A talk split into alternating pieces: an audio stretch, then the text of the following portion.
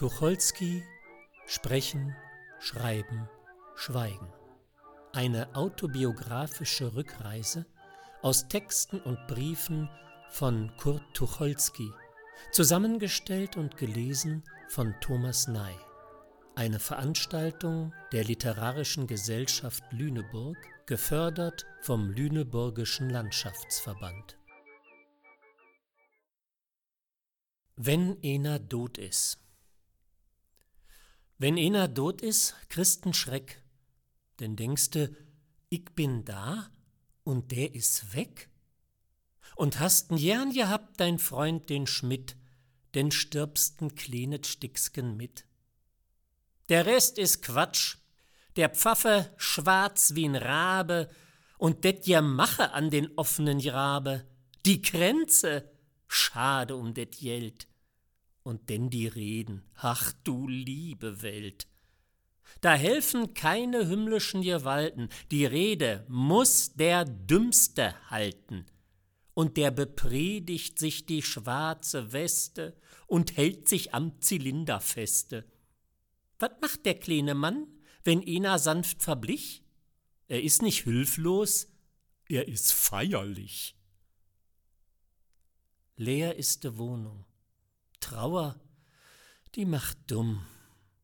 Denn kramse so in seine Sachen rum.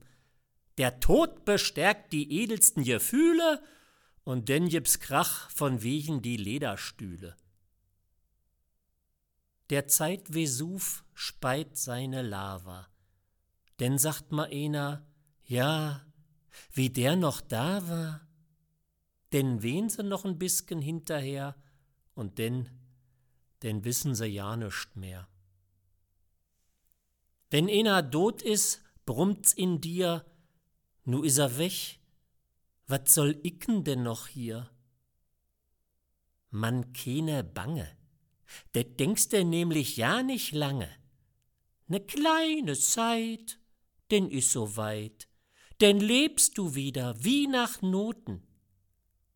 Keiner wandert schneller wie die Toten. Schweden 1935 bis 1929 Er ging leise aus dem Leben fort, wie einer, der eine langweilige Filmvorführung verlässt. Vorsichtig, um die andern nicht zu stören. Ich habe nur eine Frau in meinem Leben geliebt ihn. Hinders, 19.12.1935 Liebe Maler, will ihm zum Abschied die Hand geben und ihn um Verzeihung bitten für das, was ihm einmal angetan hat. Hat einen Goldklumpen in der Hand gehabt und sich nach Rechenpfennigen gebückt hat nicht verstanden und hat Dummheiten gemacht, hat zwar nicht verraten, aber betrogen und hat nicht verstanden. Die letzten Nächte habe ich im Bett die Hand nach rechts ausgestreckt. Da war keiner. Es ist dasselbe Bett, in dem zum letzten Mal mit ihm in der Nacht vom 2. zum 3. Dezember 1926 geschlafen hat, wo er gekommen ist wie ein Tier, das etwas wittert. Und hat, wie immer, richtig gewittert. Und jetzt sind es beinahe auf den Tag sieben Jahre, das weggegangen ist. Nein, das hat weggehen lassen und nun stürzen die Erinnerungen nur so herunter, alle zusammen. Ich weiß, was ich in ihm und an ihm beklage, unser ungelebtes Leben.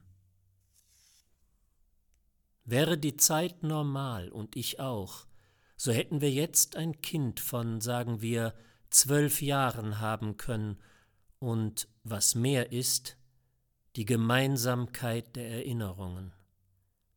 Wäre er jetzt gekommen, er hätte nicht einen andern, aber einen Verwandelten, gereifteren gefunden. Ich habe über das, was da geschehen ist, nicht eine Zeile veröffentlicht, auf alle Bitten hin nicht. Es geht mich nichts mehr an.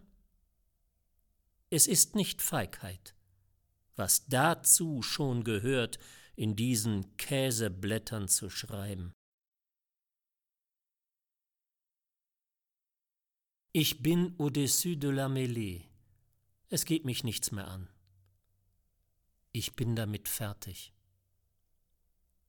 Seine liebevolle Geduld, diesen Wahnwitz damals mitzumachen, die Unruhe, die Geduld, neben einem Menschen zu leben, der wie ewig gejagt war, der immerzu Furcht, nein, Angst gehabt hat, jene Angst, die keinen Grund hat, keinen anzugeben weiß. Heute wäre sie nicht mehr nötig. Heute weiß. Wenn Liebe das ist, was einen ganz und gar umkehrt, was jede Faser verrückt, so kann man das hier und da empfinden.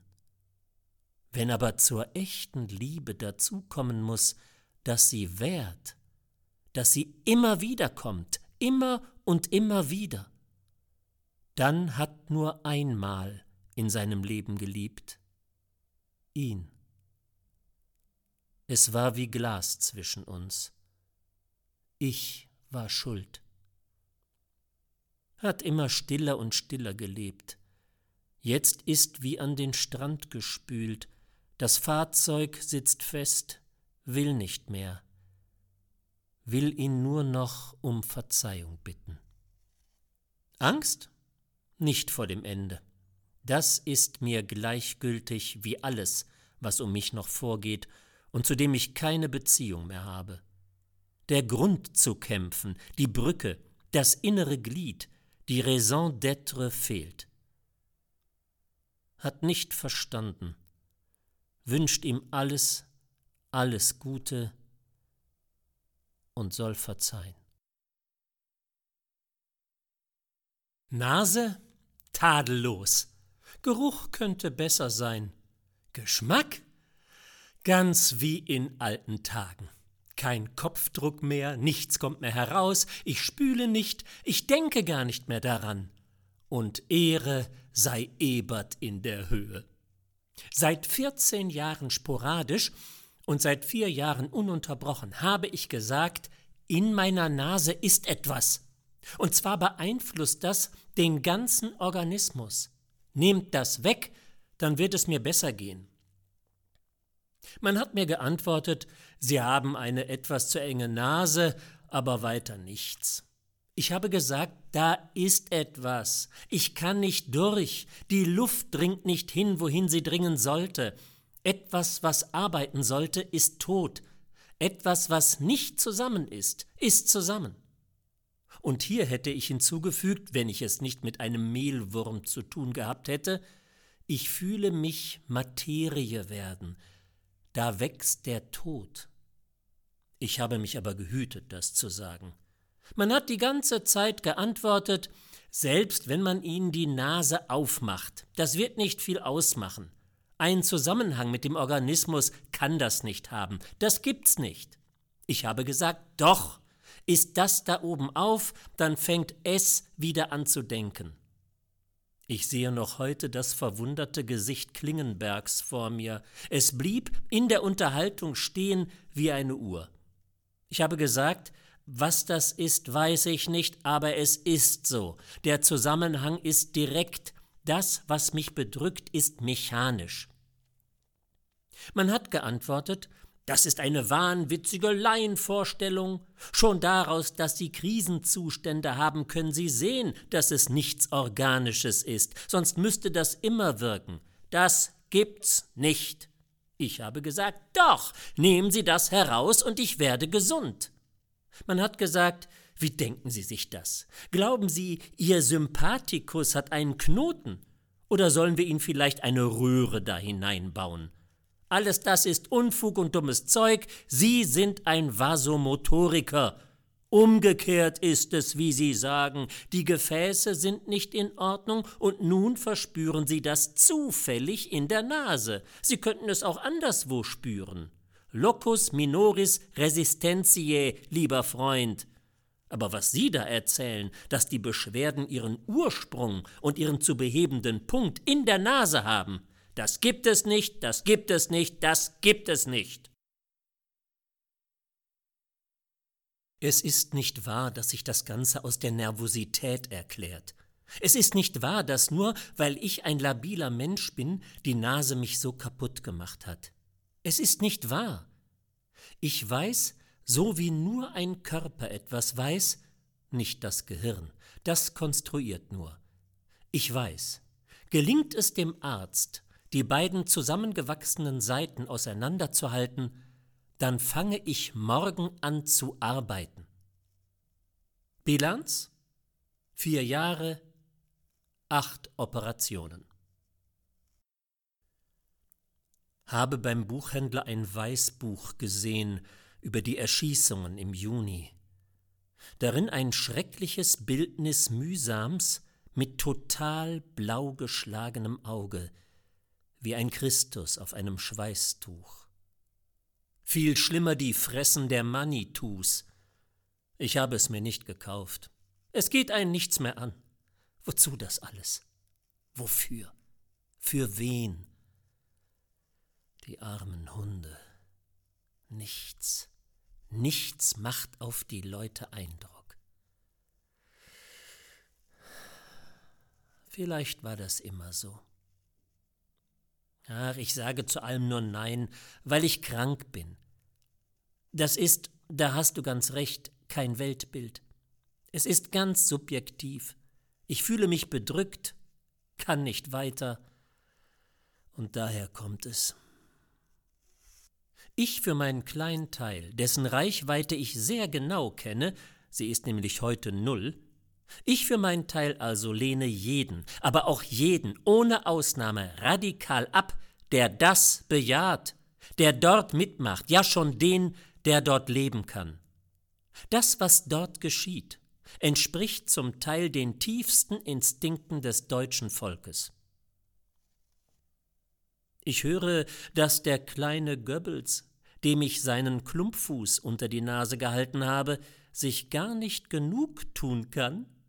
Im Radio und in den Blättern hat er es immer wieder mit mir. Der Angriff protestiert jetzt gegen den Verkauf meiner Bücher und Polgas und anderer. Ich denke, wir sind alle verbrannt. Man versteht es nicht. Ich habe nach wie vor das Gefühl, brüllen lassen. Wann polemisiert wird, bestimme ich und nicht jener. Mein Gott, muss ich ihn getroffen haben. Ein Gedicht vor drei Jahren und immer noch.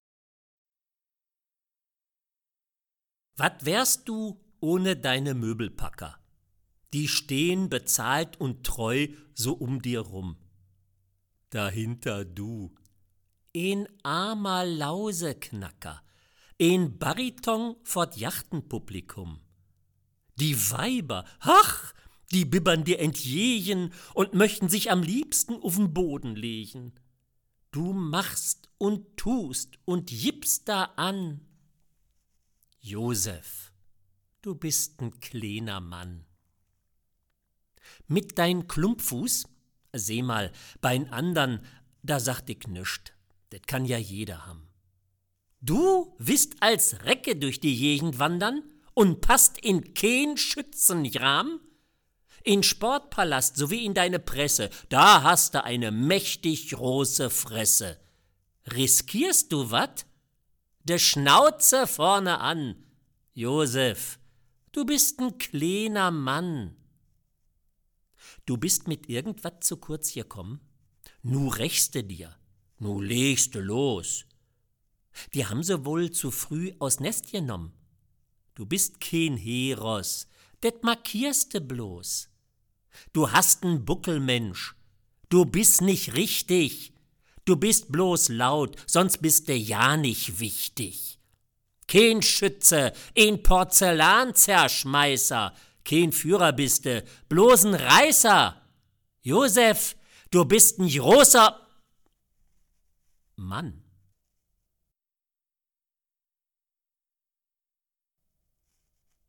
Von Mary bin ich geschieden, da ich weiß, mit welcher kameradschaftlichen Diskretion Sie solche Sachen zu behandeln pflegen, das ist kein Geheimnis. Im Gegenteil.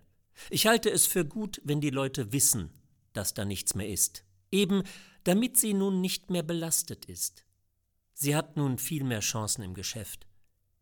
Die Sache ist selbstverständlich in aller Freundschaft vor sich gegangen. Sie ist ein tadelloser und anständiger Mensch, ich tue da mein Möglichstes. Vorgestern haben wir hier ein Radio installiert und Adolf gehört. Das war sehr merkwürdig. Also erst Göring, ein böses, altes, blutrünstiges Weib, das kreischte und die Leute richtig zum Mord aufstachelte. Sehr erschreckend und ekelhaft. Dann Goebbels mit den leuchtenden Augen, der zum Volk sprach. Dann Heil und Gebrüll, Kommandos und Musik, riesige Pause. Der Führer hat das Wort. Immerhin, da sollte nun also der sprechen, welcher. Ich ging ein paar Meter vom Apparat weg, und ich gestehe, ich hörte mit dem ganzen Körper hin.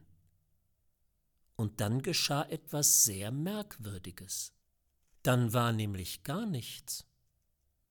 Die Stimme ist nicht gar so unsympathisch, wie man denken sollte. Sie riecht nur etwas nach Hosenboden, nach Mann, unappetitlich. Aber sonst geht's. Manchmal überbrüllt er sich, dann kotzt er. Aber sonst nichts, nichts, nichts. Keine Spannung, keine Höhepunkte, er packt mich nicht, ich bin doch schließlich viel zu sehr Artist, um nicht noch selbst in solchem Burschen das Künstlerische zu bewundern, wenn es da wäre. Nichts. Kein Humor, keine Wärme, kein Feuer, nichts. Er sagt auch nichts als die dümmsten Banalitäten, Konklusionen, die gar keine sind. Nichts. Gripsholm. Nein, viel Substanz hat das nicht. Mir scheint es nun ein Hauptvorzug einer Omelette Soufflé zu sein, möglichst wenig Substanz zu haben. Und Rinderbraten stand nicht auf der Speisekarte. Hm, Leichtigkeit, das ist dem Deutschen ein Vorwurf für den Autor. Tief, tief musste sein. Ich sitze hier oben in der Stille und arbeite, darunter auch Chansons. Ich habe noch kaum etwas herausgeschickt. Ich weiß nicht einmal, ob ich's überhaupt tun soll. Selbstamüsement ist auch ganz schön. Ich muss Ihnen eine Beichte ablegen. Vom Kabarett habe ich mich wie vom Theater fast ganz zurückgezogen, und zwar aus einem ganz bestimmten Grunde. Es ist vor allem dies. Ich gebe einen Text heraus. Ich höre ihn, sagen wir, leise, gedehnt, ganz zart, fein. Und dann komme ich hin, und da steht einer und hat sich vielleicht eine Ritterrüstung angezogen und bläst den Text durch ein Megafon. Ich muss schon sagen. Und darum mag ich kaum noch.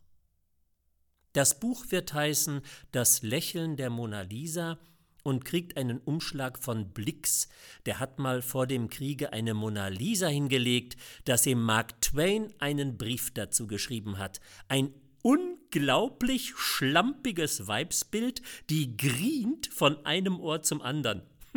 man muss lachen, wenn man das Bild nur ansieht. Gewidmet wird es also Kurtelinen und es kriegt ein Einleitungsgedicht an eben die Mona Lisa, weil das sie so grinst.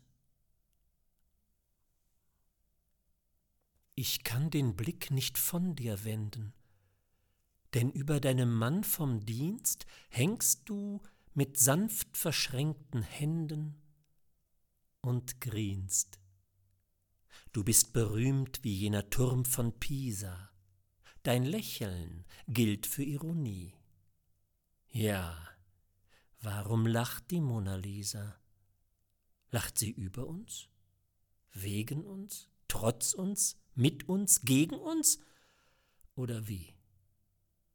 Du lehrst uns still, was zu geschehen hat, weil uns dein Bildnis, Lieschen, zeigt, wer viel von dieser Welt gesehen hat, der lächelt, legt die Hände auf den Bauch und schweigt. Paris 1929 bis 1924 und gratuliert ihm auch schön und wünscht ihm alles Gute und muss sich das erst nur alles ausklamüsern.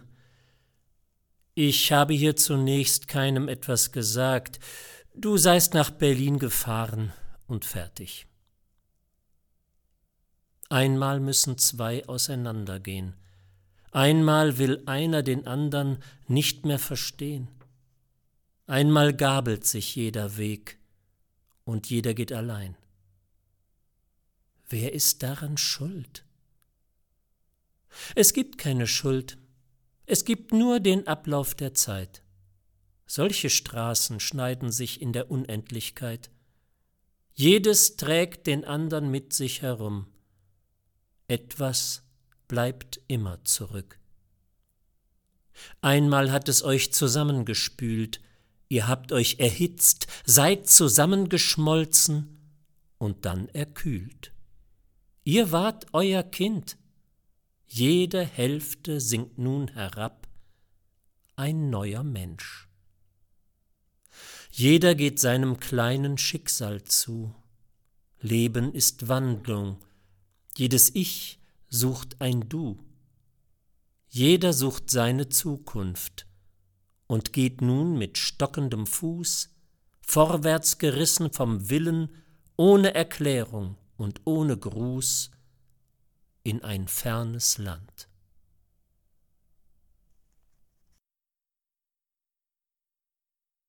Der Prozess ist noch nicht entschieden, aber er ist ein beachtliches Zeichen. Trotz aller Widerstände sehen die Leute auf der ganzen Welt allmählich ein, dass man die Ehe, besonders die mit Kindern, zwar nicht aufheben kann und soll, dass aber diese juristische Form des Zusammenlebens nicht mehr genügt. Zwischen dem Eintagsverhältnis und der fest fundierten, viel zu schwer löslichen Ehe fehlt etwas. Dieses etwas wird sich in spätestens 50 Jahren herauskristallisieren. Das Buch ist ziemlich fertig geklebt. Es fehlt nur das Einleitungsgedicht. Es bekommt den schönsten Umschlag der Welt. Rowold hat ihm schon. Das wird wohl das Beste daran werden, denke ich. Jetzt ist der Klabund auch tot. 38 Jahre. Tuberkulose. Es wird ein bisschen viel gestorben, finde ich. Ich bin sehr alt geworden in diesem Jahr, und es ist eine böse Krise. Hätte ich meine Routine nicht, sehe das böse aus. In Wahrheit ist gar nichts mehr in mir drin, und ich will in ein Kloster und meine Ruhe. Hm. Ich erhole mir, wenn ich nicht Depression spiele, dann liege ich auf Sofa. Ich esse Phosphor, wie das Gesetz es befahl. Ich habe eine Zeste, Zyste, Spaste, ich weiß nicht, wie das heißt. Im Mund habe ich die. Manchmal kräht ein Hund. Bis Mittwoch versinke ich in Besorgungen, die ziemlich scheußlich sind. Vakuumbriefkästen und Teppichnägel und einen Eimer für Geflügelknochen und Schatullen für Edelsteine, die meine Frau Gemahlin wegwirft und was so ist. Aber dann melde ich mir, und Sie müssen bitte nicht böse sein, aber eine Wohnung einzurichten, wenn man Geld hat, das ist schon komisch, aber wenn man kein Geld hat, das ist eine Frechheit. Also, ich war in Verdun. Meli. Wenn du mir noch einmal mit einem blonden Idealisten, der den Lokalanzeiger liest, kommst, dann schmeiße ich ihn zum Tempel heraus und dich nehme ich an deine blonden Federn und zeige dir, wie ein Schlachtfeld noch nach sechs Jahren aussieht. Er kann sich das nicht vorstellen. Es sind ja keine Leichen mehr da, das ist ja wahr. Aber was Krieg ist, das sieht man hier. Hier, wo er großindustriell betrieben wurde, und nicht in Kurland, wo er ja immer noch ein bisschen die alte Romantik hatte. Dies ist eine Fabrik des Todes. Dicker, wenn da einer nicht als Pazifist rauskommt, dann ist er eben ein Schwein. Ich habe eine solche Angst vor der Zukunft. Dieses Geschwür muss ja mal platzen. Es wäre gegen alle Naturgesetze, wenn sich das Furunkel, das so dick geworden ist, noch einmal verzieht. Es ist ganz schrecklich. Die Kerls erinnern völlig an die Vernarrtheit und Verranntheit einer religiösen, fanatischen Sekte. Sie haben den Verstand verloren, sehen nur noch ihre Organisationen und leben völlig außerhalb der großen Welt, die die Politik heute bestimmt. Was das noch einmal werden soll, wenn die Kerls ans Ruder kommen, und das kommen sie natürlich, das ist einfach nicht abzusehen. Denn bei dem Krieg, der dann kommt, schneiden sich die Leute buchstäblich die Hälse ab. Ja, schämt sich. Weißt du, was einer tut, wenn er 14 Jahre auf was wartet und dann kriegt er es plötzlich? Er weint, schämt sich, hat aber richtig auf der Straße geheult, hat immer so getan, als ob Sonne blendet. War aber nicht Sonne. War, weil es das alles gibt, weil es auf einmal wieder einen Sinn hat, auf der Welt zu sein, weil einmal wieder Wolke Wolke ist, Stein Stein, Sonne Sonne.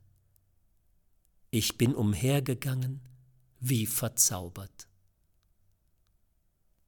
Hier ist es hübsch, hier kann ich ruhig träumen. Hier bin ich Mensch und nicht nur Zivilist. Hier darf ich links gehen. Unter grünen Bäumen sagt keine Tafel, was verboten ist. Ein dicker Kullerball liegt auf dem Rasen. Ein Vogel zupft an einem hellen Blatt. Ein kleiner Junge gräbt sich in der Nasen und freut sich, wenn er was gefunden hat. Es prüfen vier Amerikanerinnen, ob Cook auch recht hat und hier Bäume stehen. Paris von außen und Paris von innen. Sie sehen nichts und müssen alles sehen. Die Kinder lärmen auf den bunten Steinen, die Sonne scheint und glitzert auf ein Haus. Ich sitze still und lasse mich bescheinen und ruh von meinem Vaterlande aus. Berlin 1924 bis 1918 Ich habe keinen Herbst, keine Wagenfahrt, keine Boote, kein Wasser, kein Meer, keinen Himmel und keinen Schnee.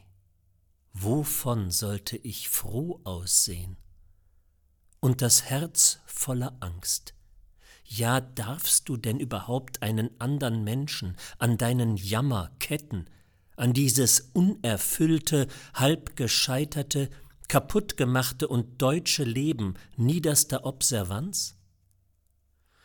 Ich weiß auch, dass ich einen geradezu irrsinnigen Beruf habe, der heute hopp hopp ist und morgen da niederliegt. Ob dieses Leben, das ich zu führen gezwungen bin und das mich durcheinander mit bedeutenden, kleinen, dummen und geistigen, mit guten und geschwätzigen und nichtssagenden, mit tiefen und anständigen Menschen zusammenführt, mit Juden, Christen und Freigeistern, mit Revolutionsmenschen und Gesellschaftsmenschen, ob dieser Brodem aus Kleinbürgerlichkeit in der Lebensführung und Prätension in der geistigen Geltung überhaupt für jemand anders erträglich ist? Als er von mir weggegangen war, heiratete ich nach einigen Umwegen, nicht die Frau, von der ich ihm in Auz gesprochen hatte, sondern eine alte Freundin. Lass er mich darüber schweigen. Er hört ja nicht nur mit den Ohren, sondern auch mit der Seele. Es ist irgendetwas wie tot, wie erstorben. Ich empfand es gar nicht, als du ankamst. Heute mit jedem Tag stärker. Es ist, wie wenn wir aneinander vorbeilebten. Ich fühle heute und die ganzen Tage, es ist nicht das, was ich will. Ob's das wird, das erwarte ich. Berlin ist eine laute, eine eilige, eine lärmende Stadt. Wird die leise Melodie weiterklingen, so dass man sie hören kann? Was es ist, weiß ich nicht. Ich stehe vor einem Rätsel. Ich sehe hier nun gar keinen Ausweg. Vergessen kann und will ich nicht. Hoffnungen machen auch nicht. Ich muss es und dich gehen lassen. Für Meli. Du bist noch jung, die Feuer sind entglommen. Biss, Kampf und Ruh. Doch einmal, einmal sollst du leise kommen vom Er zum Du. Reinhard, das ist unser berühmtester Theaterdirektor, macht einen großen Zirkus auf, in dem der Schauspieler auf ungeheurer Bühne für 5000 Menschen spielt. Im Erdgeschoss ist ein großes Kabarett. Die Schauspieler für das Kabarett Reinhards sind nur in späten Stunden frei. Wir bauen Texte und ich habe zu tun, dass mir der Kopf brummt. Ich denke, dass es eine gute Reklame sein wird. Begeistert bin ich von meiner Arbeit bisher nicht, aber das bin ich nie. Die anderen finden sie gut. Zum Beispiel der Preußenhimmel. Petrus vor einer Engelsfront. Brust raus, der rechte Flügelmann! Was ist das wieder für eine himmelschreiende Richtung? Wollt ihr die heiligen Scheine zusammennehmen? Der zweite Engel mehr nach hinten. So, so, halt! Bei allen Heiligen! Nicht mit den Flügeln wackeln! Ganze Abteilung! Kit! Der liebe Gott tritt von rechts auf. Petrus, Achtung! Augen rechts! Ein Petrus, zwei Oberengel, 87 Engel zum Exerzieren angetreten. Der liebe Gott. Danke. Moin, Leute. Die Engel in einer Silbe Gemein, lieber Gott! Der liebe Gott Na, gibt's was Neues, lieber Petrus? Petrus Nein, Exzellenz. Der liebe Gott Sehen gut aus, die Leute. Kriegt ihr eure Löhnung auch pünktlich? Die Abteilung Zu Befehl, lieber Gott! Der liebe Gott Lassen Sie die Leute wegtreten. Petrus Weggetreten? Abteilung ab. Der liebe Gott. Kommen Sie mal mit in die Kanzlei, mein lieber Petrus. Wollen uns mal den Zugang ansehen. Petrus. Zu Befehl, Exzellenz. In der Aufnahmekanzlei. Ein Arbeiter. Beschmutzter und zerrissener Rock, zerschlagenes Gesicht, zerschlagene Hände. Hinkt richtet sich mühsam auf, als er des lieben Gottes ansichtig wird. Der Arbeiter Guten Morgen. Petrus Warten Sie gefälligst, bis Sie gefragt werden. Und nehmen Sie mal hier eine stramme Haltung an. Verstanden? Sie sind hier nicht in Ihrem sozialdemokratischen Parteibüro. Heißen? Der Arbeiter Pettenkofer. Petrus ich bin Wachtmeister. Heißen? Der Arbeiter Pettenkofer. Petrus. Pettenkofer, Herr Wachtmeister, heißt das, du dusselige Sau. Wie heißt das? Der Arbeiter. Pettenkofer, Herr, Herr Wacht, Wacht. Ach, entschuldigen Sie, bin ich hier richtig? Im Himmel? Petrus. Halten Sie's Maul, wenn Sie mit mir reden. Was willst du hier? Der Arbeiter. Ich wurde bei Marburg ermordet. Mein Leib lag auf der Chaussee. Studenten erschossen mich. Mein Tod ist ungesühnt. Der liebe Gott erhebt sich in seiner ganzen Größe. Gardemaß. Scheren Sie sich raus. Was glauben Sie denn eigentlich? Meinen Sie, wir sind hier in einem Kommunistennest? Wenn die braven Marburger kommen, werden wir sie aufnehmen. Sie nicht. Raus! Scher dich zum Teufel! Der Arbeiter stumm ab. Der liebe Gott, ja, was sich diese Leute alles einbilden? Noch liegt Deutschland unter meinem Himmel und liegt mein Himmel über Deutschland. Petrus, zu Befehl, Exzellenz. Der liebe Gott. Wissen Sie, ist doch ein ganz anderer Zug im Himmel, seit mich Willem zum preußischen lieben Gott ernannt hat. Der hohe Alliierte droben, hat er immer gesagt. Schade, dass er den Krieg verloren hat. War doch alles so nett organisiert. Hatten auch eigentlich gar nicht verloren. Die anderen haben bloß gesiegt. Petrus? Petrus? Exzellenz? Der liebe Gott? Noch jemand? Petrus? Werde gleich mal nachsehen, Exzellenz öffnet eine Tür. Zugang. Eine Stimme. Jawohl. Petrus rein. Der Zugang, preußischer Leutnantsuniform, knallt an der Tür die Hacken zusammen, dass der Kalk von den Wänden rieselt. Der liebe Gott. Bitte, Petrus. Petrus. Name. Der Zugang. Graf Arkovallei. Petrus. Beruf der Zugang bayerischer Nationalheld.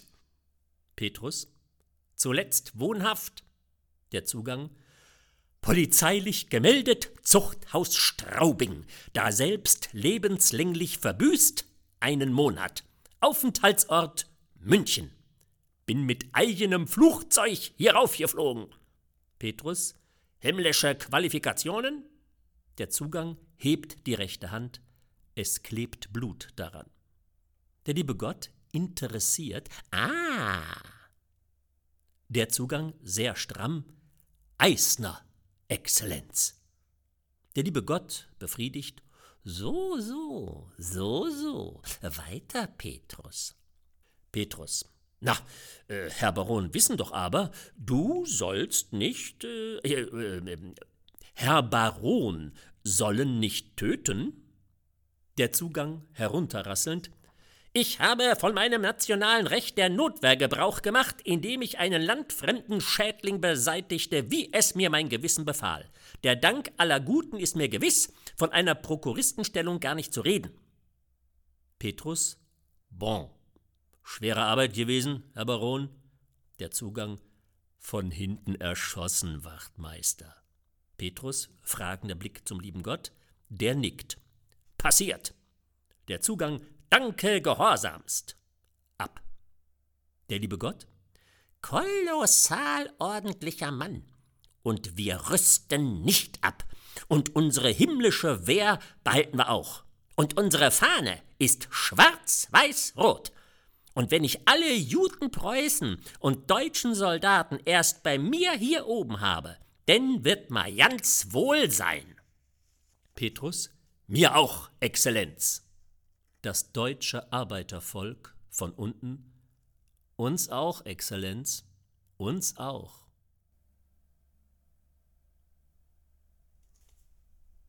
Ich möchte nun, je eher, je lieber aus Berlin fort in die Einsamkeit. Ist dir das zu einsam? Wird es dir nicht zu langweilig sein, daneben zu sitzen, monatelang, und dein Mann schreibt und liest und raucht und ist still? Denn das literarische Arbeiten ist, aus der Nähe besehen, sehr langweilig und gar nicht amüsant und mühevoll. Und ich arbeite schwer und bedarf der Stille und Sammlung. Wird dir das nicht zu langweilig sein? Aus den üblichen Gesellschaften habe ich mir nie viel gemacht, und eine wirklich edle Geselligkeit habe ich in Berlin noch nicht getroffen. Es gibt sie sicher, ich kann nur den Eintritt nicht bezahlen. Und meine liebsten Bekannten, Karlchen und ein anderer, wohnen in Hannover und in Hamburg. Hier in Berlin ist's öde und leer. Und wenn die Umstände das nicht haben wollen, dann zerschellen wir daran. Das wäre menschenlos. Aber wenn ich es schaffen kann, dann soll er herkommen und bei mir bleiben und nicht mehr weggehen. Krieg 1918 bis 1915 Für einen anständigen Menschen gibt es in Bezug auf seine Kriegshaltung überhaupt nur einen Vorwurf, dass er nicht den Mut aufgebracht hat, Nein zu sagen. Einem Pazifisten zu erzählen, er sei kein begeisterter Soldat gewesen, ist ungefähr so wie einem Vegetarier vorzuwerfen, dass er auf einem Schlachtfest gekniffen habe. Aber im Pazifismus, in der Demokratie, unter der Opposition gibt es leider so viel Halbseidene, die dem Gegner den Gefallen tun, auf etwas, was ein Lob ist, als auf einen Vorwurf hereinzufallen. Sie verteidigen sich, anstatt anzugreifen. Wie verhalten sich nun bei einer solchen Sachlage viele Pazifisten, wenn man sie fragt, wo waren sie im Kriege? Sie drehen sich, sie winden sich, sie wollen ihren ethischen Standpunkt nicht verlassen, wollen aber auch nicht zugeben, feige gewesen zu sein. Im Gegenteil, es gibt sogar manche, die noch stolz auf ihre Mordtaten sind und erklären, durch diese Morde habe ich erst das Recht erworben, Pazifist zu sein. Ich war ein tapferer Soldat, hier meine Orden, meine Kriegsandenken, meine Papiere, ich war kein Drückeberger. Ich halte diese Taktik und diese Halbheit für falsch. Man kann sagen, wir haben damals nicht gewusst, heute wissen wir. Wir waren im patriotischen Dämmer, heute sehen wir klar. Verzeiht uns, dass wir getötet haben. Dass aber erst Grabenkampf und vertiertes Soldatensein zum Antimilitarismus legitimieren, will mir nicht einleuchten. Was hier fehlt, ist Zivilcourage. Ich habe mich dreieinhalb Jahre im Kriege gedrückt, wo ich nur konnte und ich bedaure, dass ich nicht, wie der große Karl Liebknecht, den Mut aufgebracht habe, Nein zu sagen und den Heeresdienst zu verweigern. Dessen schäme ich mich.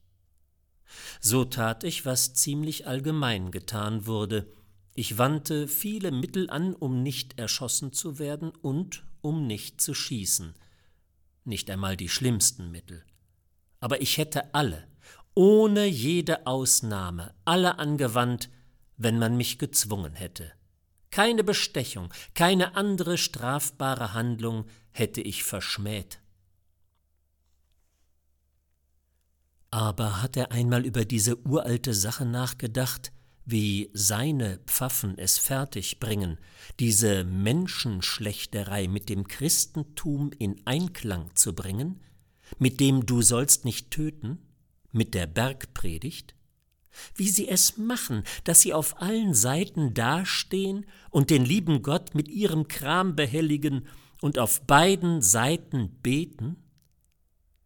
Es gibt, und das ist Glaube, einen kleinen Rest außerhalb der Erdenschwere, den man nicht fassen und erklären kann, und der vermocht hat, die Menschen, wenigstens die fein Empfindenden, so unglücklich zu machen, Sie ahnen ganz dumpf, dass das hier nicht das Letzte und Endgültige ist, aber sie kommen nicht von der Scholle und ragen mit dem Kopf in die Wolken und wollen fliegen, aber die Füße wollen nicht von der Erde los. So ein Zwitterding, kein Tier, kein Gott, von beiden etwas. Wer aber nur die Erde sieht, der schreit Krieg und schilt den einen feigen Verräter, der glaubt, es gäbe doch vielleicht erstrebenswerteres, als Menschen ins Gesicht zu schießen.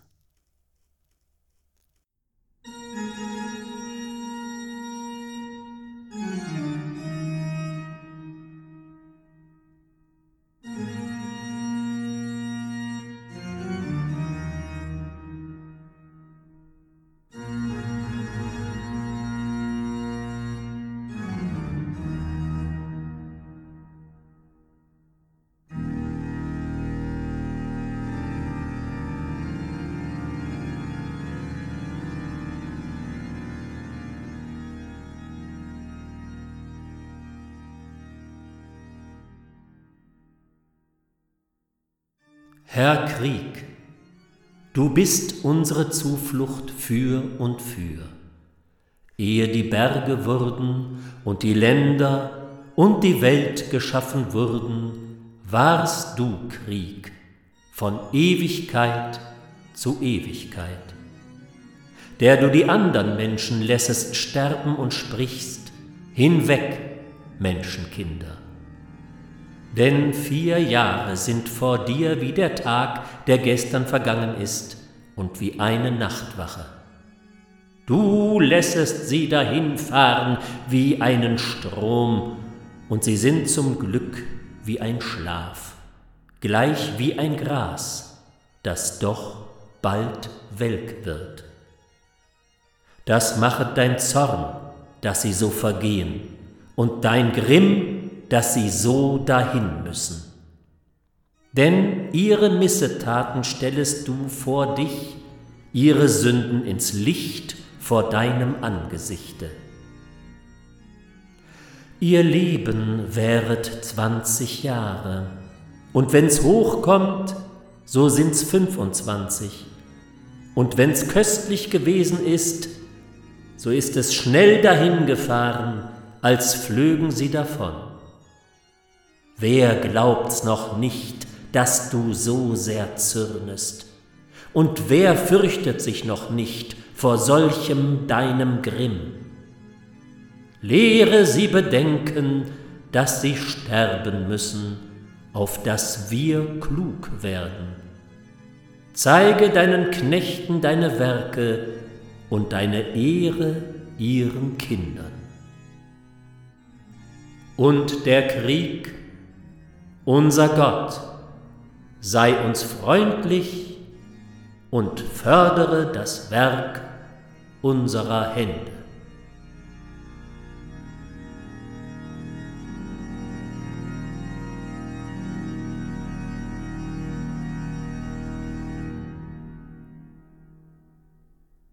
Ja, das Werk unserer Hände wolle er fördern.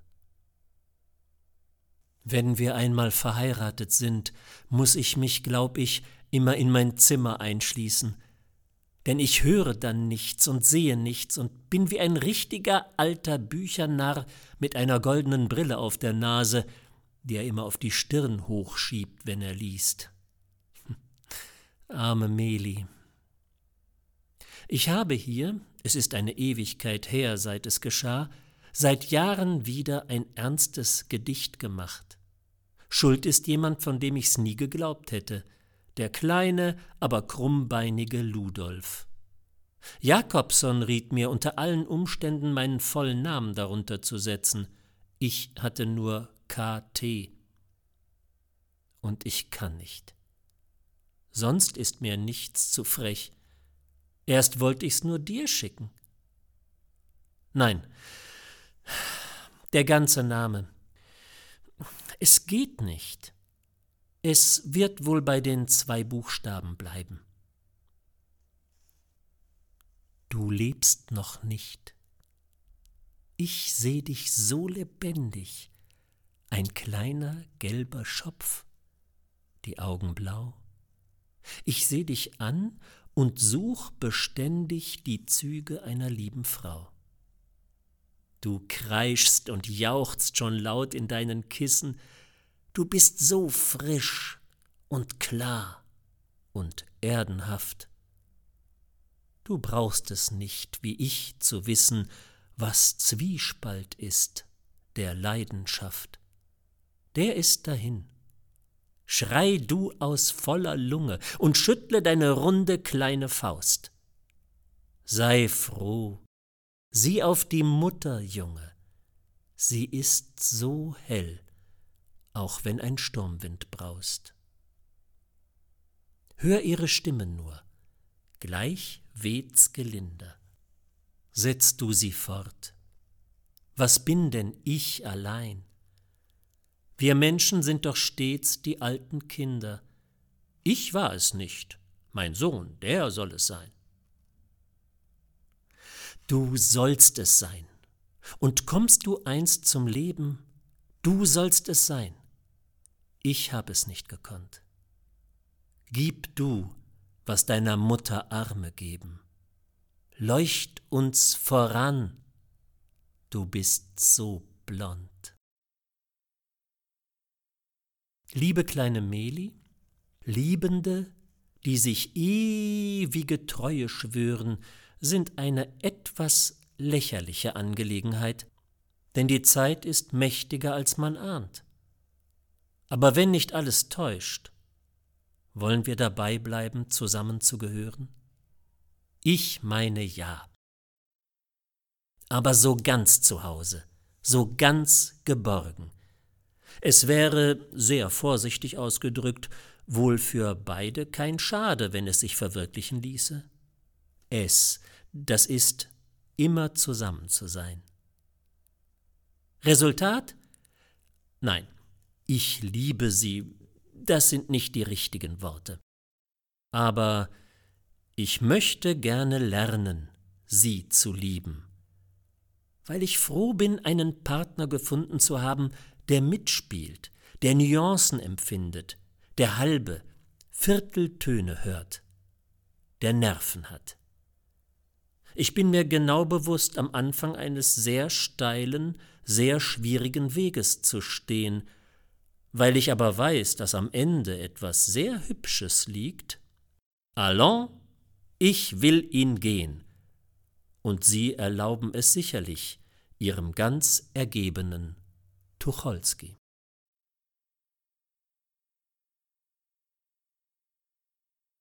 Es geht so langsam alles entzwei, dagegen ist man ganz machtlos und man wird in der lieben Brotkartenheimat immer weniger.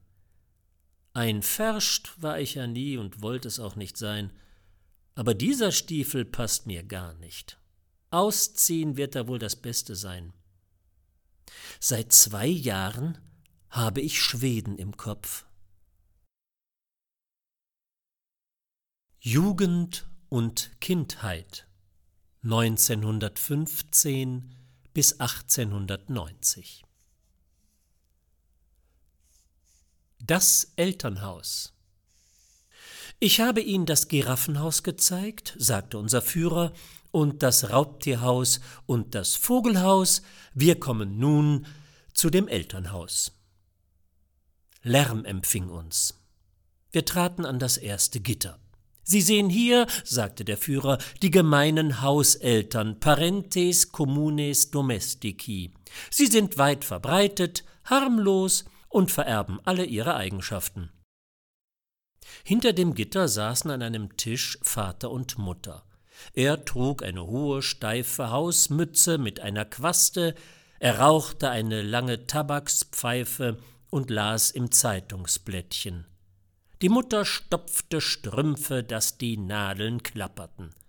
Kinder von vielerlei Altern krabbelten im Zimmer herum. Das Älteste hatte eine Brille auf der Nase und lernte aus einem Buch. Zwei Mädchen nähten Puppenkleider, ein Junge baute unter dem Tisch eine Steinbaukastenburg, und das Jüngste steckte einen standhaften Zinnsoldaten in den weit geöffneten Mund. Von Zeit zu Zeit erhob der Vater den Kopf und sagte, ohne hinzusehen, Eduard, tu das nicht, und las weiter. Und die Mutter sagte dann, aber Papa, lass doch die Kinder. Worauf alles seinen ungestörten Fortgang nahm. Wir schritten zum nächsten Gitter. Dies, erklärte der Führer, sind die Eltern mit der Affenliebe, parentes simiarum modo amantes. Zunächst sahen wir nur die Eltern, Sie standen um irgendetwas herum, was zunächst verborgen blieb, und schützten es mit ihren Armen und drückten daran umher. Dann traten sie auseinander, und es zeigte sich ein dickes, kugelrundes Kind von vielleicht acht Jahren, das kaum war es frei, an den Tisch ging und dort alles Geschirr mit einer jähen Handbewegung herunterfegte. Krach! Aber schon stürmten die besorgten Eltern herbei und schlossen das Kind unter Jubelrufen erneut in ihre gerührten Arme. Nein, wie selbstständig es schon ist, sagte der Vater. Hast du gesehen, wie flink es zupackt? sagte die Mutter. Das Kind prustete. Ob vor Lachen oder weil es husten musste, wussten wir nicht. Ach, machten die Eltern und packten es in ein Bett. Aber da stand es auf und lief durch die Küche in einen hinteren Raum. Die Eltern lockten. Kunochen, na Kunochen. Kuno, komm doch, du kriegst Schokolade. Kuno blies ihnen etwas, und wir gingen weiter. Wir kommen nunmehr, sagte unser freundlicher Führer, zu den Nationaleltern, parentes furore teutonico affecti. Aber treten Sie nicht zu nahe heran, Sie könnten sich verletzen. Eine Kugel kam geflogen, hoch über unsere Köpfe hinweg. Sie kam aus einem schwarz-weiß-rot angestrichenen Blasrohr, das ein feldgrau gekleideter Junge mit Brille eben absetzte. Friedrich Wilhelm, donnerte eine Männerstimme. Adalbert, Hans Oskar. Rums machte es in der Stube und schnurgerade ausgerichtet standen drei Jungen wie die Orgelpfeifen da. Der Vater betrat die Szene. Ein Greis von mächtigen Dimensionen, furchtbar anzuschauen. Er nagte an einem ungeheuren Speckbrot. Als er es verschluckt hatte, war er wie steinerner Grimm anzuschauen. Er schrie Disziplin. Nur der Kadaver Gehorsam kann's machen. Nieder mit allen Nichtdeutschen, piepste der Jüngste. Schweig, bevor ich dich frage, rief der Vater in erschrecklichem Bass aber hast's brav gemacht. Und dann die Hände in den Hüften. Ich habe gestern wieder ein Buch in der Kinderstube gefunden. Wenn mir das noch einmal vorkommt, Bleisoldaten spielen sollt ihr, Griffe kloppen, Felddienstübungen machen zur Ertüchtigung der Jugend. Mama geht als Krankenschwester mit. Ein Buch Rasselbande, potzschwere Brett, Höllendunner. Wir konnten ihn noch hören, während wir schon weitergingen. Jetzt kommen wir, erklärte der Führer, zu den modernen Reformeltern, parentes principiis honorati. In sackähnliche Reformgewänder gehüllt, saß hinter diesen Gittern ein sonderbarer Verein. Geschlechter waren nicht zu unterscheiden, nur an den etwas helleren Fingern konnte man die weiblichen Familienangehörigen vage ahnen. Aber auch dies schien zu täuschen.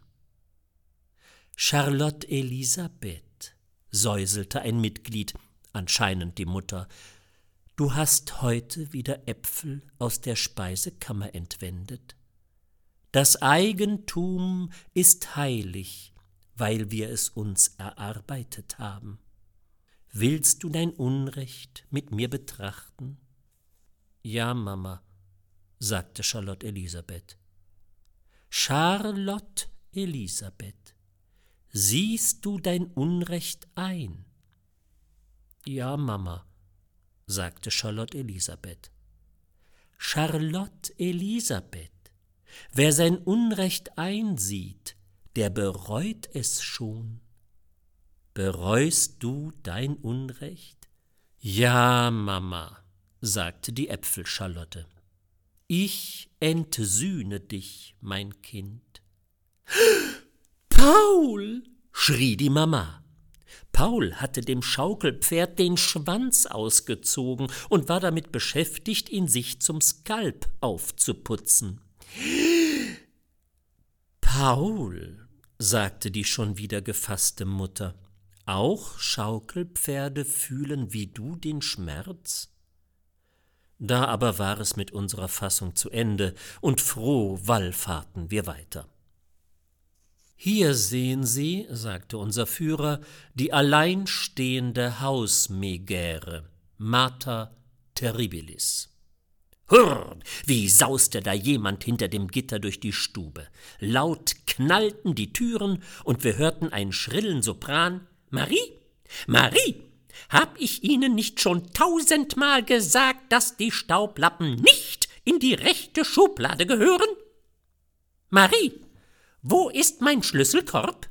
Marie, der Korb! Wo ist Bubi? Marie, wo ist das Kind? Das Kind, der Korb! Und aus einer Ecke kroch mit toten, traurigen Augen ein kleines, verwahrlost aussehendes Geschöpf. Ein Kind? Nein, ein Opfer. Wir gingen weiter. Hier, sagte der Führer lächelnd, muss ich die Herrschaften bitten, den Mann nicht zu necken. Es ist das der kleine Haustyrann, Pater Tyrannicus. Nein, wir neckten nicht. Schade. Einem Gockel gleich stelzte dort ein Herr der Schöpfung herum und warf von Zeit zu Zeit wütende Blicke auf ein kleines Mädchen, das verschüchtert am Tisch saß. Papa ist heute wieder so schlechter Laune, flüsterte die Kleine. Wer spricht, wenn ich im Zimmer bin? grollte der väterliche Fürst. Sie verstummte. Und er stapfte weiter umher, und war sieghaft anzuschauen, wenngleichen er Filzpantoffeln trug. Zum Schluss gelangen wir, sagte der Führer vor dem nächsten Gitter, zu der Syndetikon-Familie. Sie kommt nur in Rudeln vor und kann auch bei Todesgefahr nicht auseinandergerissen werden. Man erzählt sich wunderbare Geschichten von ihrer Anhänglichkeit, Ihre Angehörigen schätzen einander wenig, hocken aber dessen ungeachtet stets zusammen. Sehen Sie. Wir sahen. Hinter dem Gitter saßen ungefähr acht Personen und gähnten. Die kleine Ellen erwartet mich um zehn, sagte der Älteste und zog ungeduldig, aber heimlich seine Taschenuhr. Wie gerne ging ich heut ins Theater, flüsterte die erwachsene Tochter. machte die fünfzehnjährige. Ist das bei euch langweilig? Dabei gehörte sie doch mit dazu. Auf der Straße ist heute große Schlacht zwischen den Blauen und den Schwarzen, sagte der Gymnasiast. Und als alle etwas gesagt hatten, sah sich der Vater im Kreise um und sprach Ach, ich weiß mir nichts Schöneres, als wenn ich so alle meine lieben Kinder um mich versammelt habe. Nicht wahr, Kinderchen? Ja, ja, gähnten alle. Und dann gingen wir.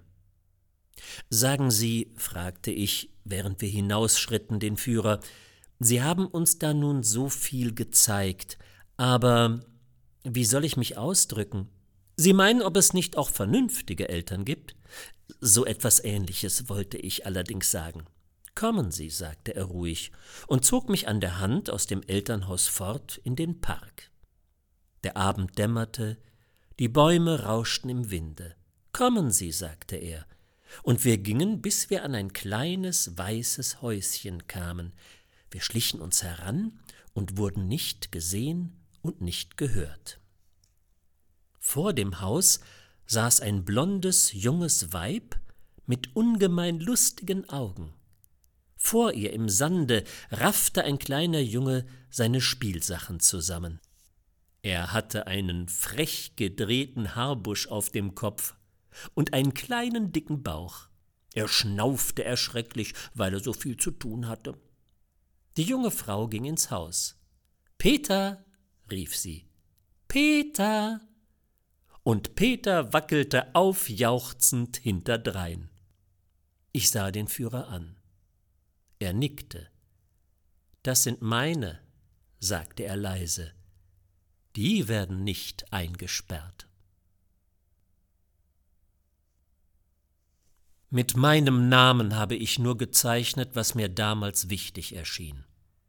Heute würde ich nur noch eine einzige Arbeit namentlich zeichnen, die über Rosa Bertens. Denn das ist nicht allein die Figur von Strindberg, auch nicht die Bertens, sondern meine Mutter. Rosa Bertens Wind und Musik Wind und Musik. Der Wind streicht durch das hohe Zimmer, wellt die lange Gardine vom Fenster, er klagt draußen um die Ecken mit menschlichen Tönen, und im Wind spielt jemand Klavier. Und dann ihre unvergessliche Stimme, Schließ die Tür bitte. Was war das? Sie fürchtete sich, sie erschauerte vor Furcht und Grauen. Sie saß auf einem gepolsterten Sessel und hielt sich an den Armlehnen fest. Herrschte sie noch? Sie hatte geherrscht, fünfzehn Jahre, zwanzig, vielleicht länger, und es waren bittere Jahre gewesen. Sie hatte die ganze Zeit hindurch ihre Augen offen gehabt, sie, die ungekrönte Königin einer Fünfzimmerwohnung. Da war kein Scheit Holz, kein Stück Zucker, keine Scheibe Wurst, die nicht durch ihre Hände gegangen wären. Und so gehört es sicher wohl. Schließ die Tür, bitte. Wimmerte sie jetzt? Sollte sie zetern, würdevoll gebieten, flehen? Sie wusste es nicht. Die Lage war zweifelhaft. Sie zitterte vor Herrschsucht, bebte vor Angst, gestürzt zu werden. Noch war sie Gebieterin. Schließ die Tür, bitte! Und da gab es einen toten Mann, der nicht auf dem Personenzettel stand, aber sie machte ihn leben. Ihre Augen weiteten sich vor Grauen, er könne wieder auferstehen.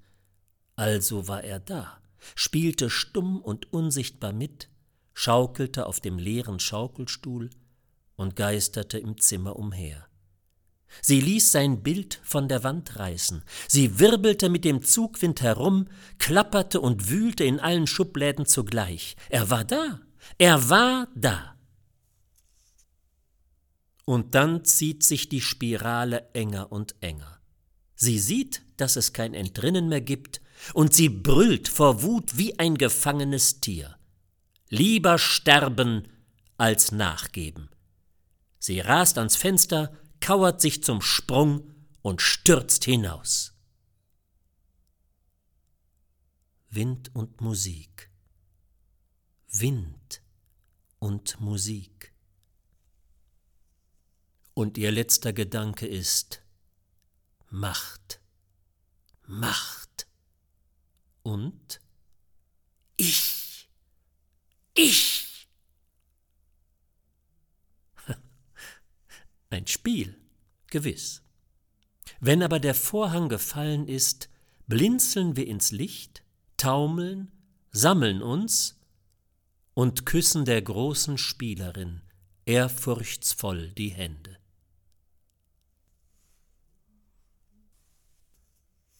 Wenn einer geboren wird.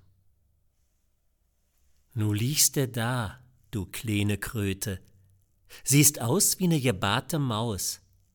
Na lass man, du, der olle Jöte, der sah als Kind nicht schöner aus. Und hier, ich bring da auch wat mit.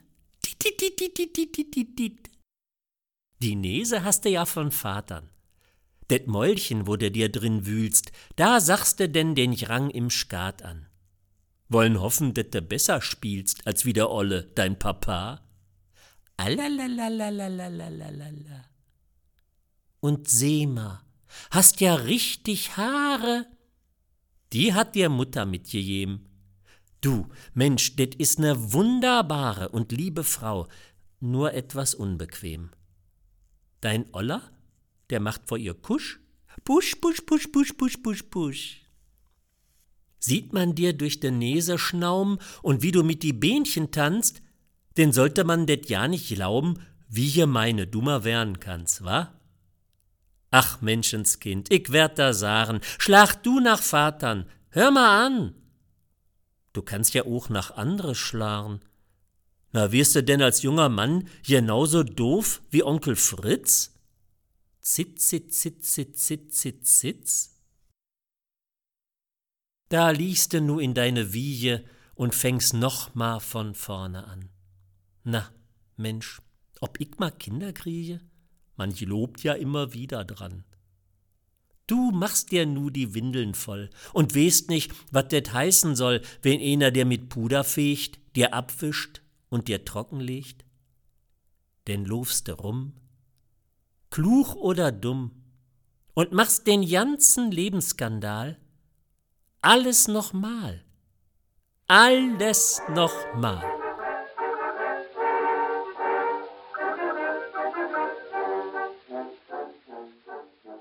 Das war Tucholsky Sprechen, Schreiben, Schweigen. Eine autobiografische Rückreise aus Texten und Briefen von Kurt Tucholsky. Zusammengestellt und gelesen von Thomas Ney eine Veranstaltung der Literarischen Gesellschaft Lüneburg, gefördert vom Lüneburgischen Landschaftsverband.